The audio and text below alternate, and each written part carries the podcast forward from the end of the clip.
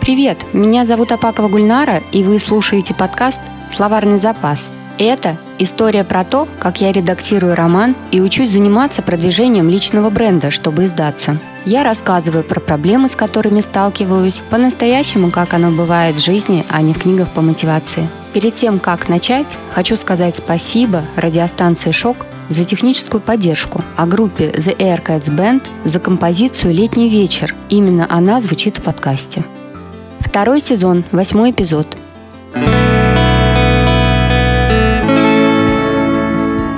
Привет, это Гульнара.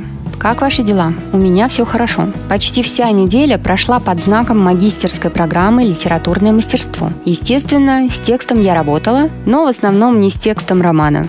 В рамках подготовки к подаче документов в магистратуру потребовалось доработать рассказ и дописать мотивационное письмо. Это заняло достаточно много времени. И очень здорово, что я все успела и мою заявку приняли. Ура! Я теперь официально абитуриент. Так что пожелайте мне успеха.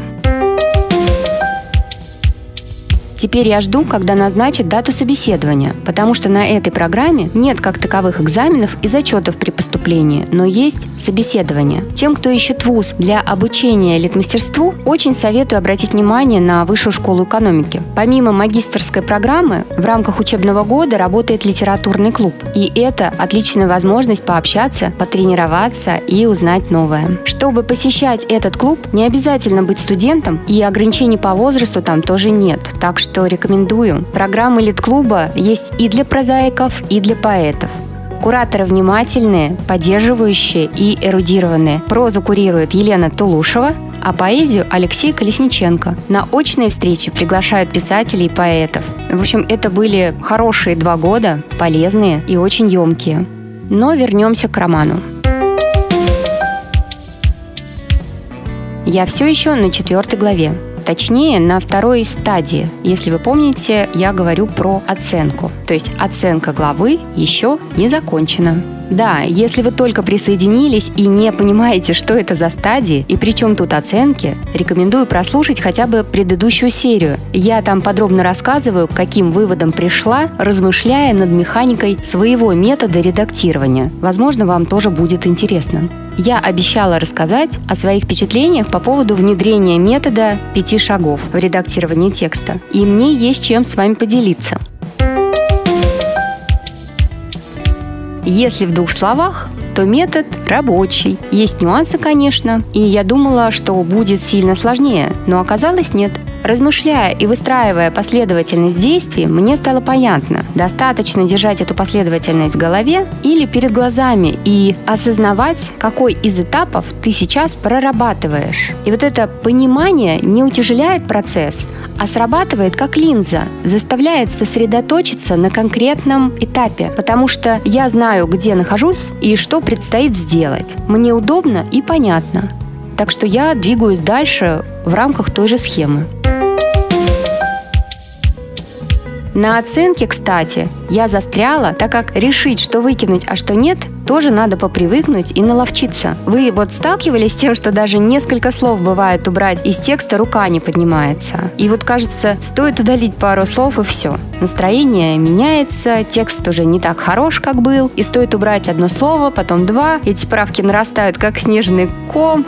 В общем, будто в дженгу или бирюльки играешь, и одно неосторожное движение поломает к чертям конструкцию. Вот бывало у вас такое? Вот у меня да. И я решила осознанно подойти к вопросу и подробно продумать, почему это происходит у меня. Думаю, в этом страхе есть системная ошибка. Мы за деревьями леса не видим. Что я имею в виду? Ну, вот мы читаем текст по словам, слова складываются в предложения, и зачастую редактура превращается в последовательную правку предложений. Но это некорректно, на мой взгляд. Редактура должна происходить комплексно, от общего к частному. То есть сначала композиция, корпус текста, крупные смысловые блоки, структура сюжета, и только потом последовательность глав и их наполнение, то есть абзацы и предложения. Начинать с абзацев и предложений – тупиковый путь. Ведь что получается? Вместо того, чтобы начать работу с более крупных объектов, происходит работа со стилистикой и ситуационными локальными смыслами истории. И это неизменно ведет к искажению первичного смысла и делает ткань текста разнородной, что не идет ему на пользу. Ну, я так думаю. Проскочив более крупные смысловые блоки и сосредоточившись на предложениях и абзацах, очень велик риск вместо редактирования и улучшения текста запутать себя и породить структурные логические ошибки, неоправданные текстовые длинноты, сбивающие ритм и темп. Текст, конечно, состоит из предложений, но и взаимосвязанных предложений. И если не осознавать, какие из абзацев наиболее важны для истории, и править их бесцельно и бездумно, можно испортить текст в целом. Осознание этого помогает мне придерживаться последовательности при оценке. Не перескакивать сразу на предложения и абзацы, а начинать с композиции.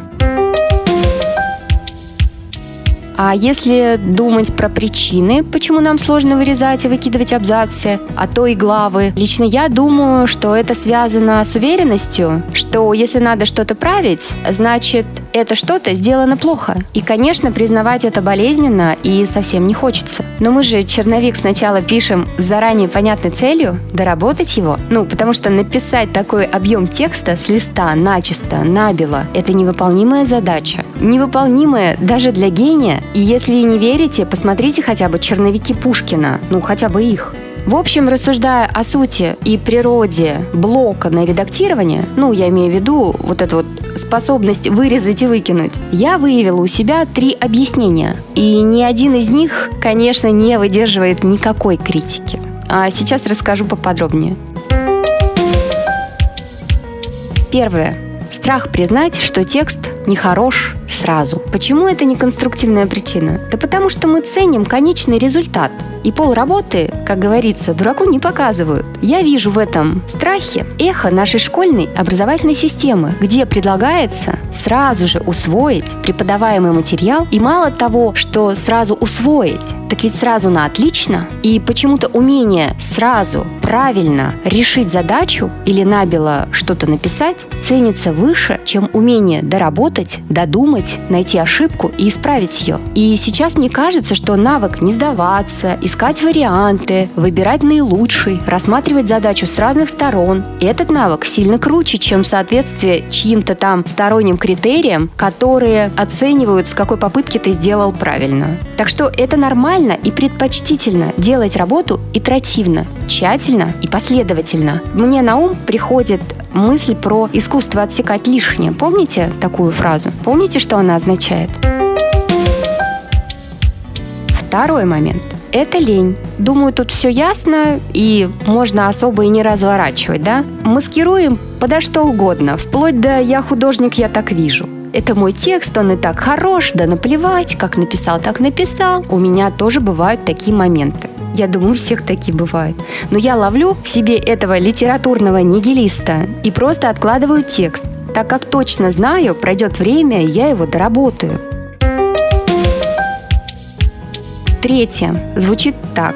Не знаю, как правильно, так что лучше не трогать, сделаю только хуже. Вот этот ментальный выверт решается, на мой взгляд, только учебой, самообразованием и целенаправленной работой над своими впечатлениями, своими представлениями относительно редактирования. Формулирование ситуации серьезно, вдумчиво очень помогает разобраться, что является истоком, корнем этой проблемы и этого ментального выверта. И, на мой взгляд, тут только практика спасает. Упражнения, тренировки. Если вы проработали хотя бы один роман или объем текста схожий с романом и смогли сократить его как минимум на 50%, причем осознанно и явно формулируя для себя, почему вы вырезали или оставили тот или иной кусок текста, считайте это хорошим заделом в сторону формирования своего метода. Это очень крутой навык – делать что-то с текстом осознанно, понимая, как это работает. Мне очень помогает сравнивать до и после. Я периодически делаю такие упражнения, редактирую смысловой кусок текста и сравниваю с позиции, что улучшилось и почему. Попробуйте, это не просто, но если вы решитесь и сделаете, качество ваших текстов значительно улучшится, а редактирование станет более интересным, обещаю. И есть еще один момент, который меня воодушевляет и снимает этот странный блок на усушку и утруску текста. И этот момент звучит как «Есть возможность вернуть, как было».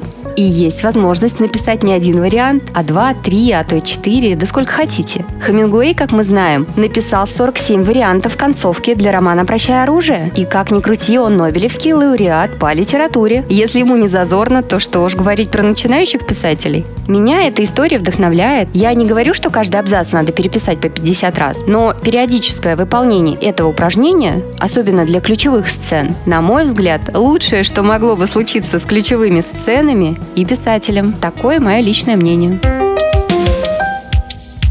Я сделала ревизию рубрик для подкаста, перетрясла планы и идеи по продвижению прошлась по незавершенным окололитературным проектам и поняла, что времени мне пока не хватает на все, фокус неизбежно смещается. Но я пока не отказалась от планов все-таки делать интервью и доделать проекты. И как показала инвентаризация, они ни на грамм не устарели. А это значит, что все еще актуально и не стоит списывать их со счетов. Надежда еще жива.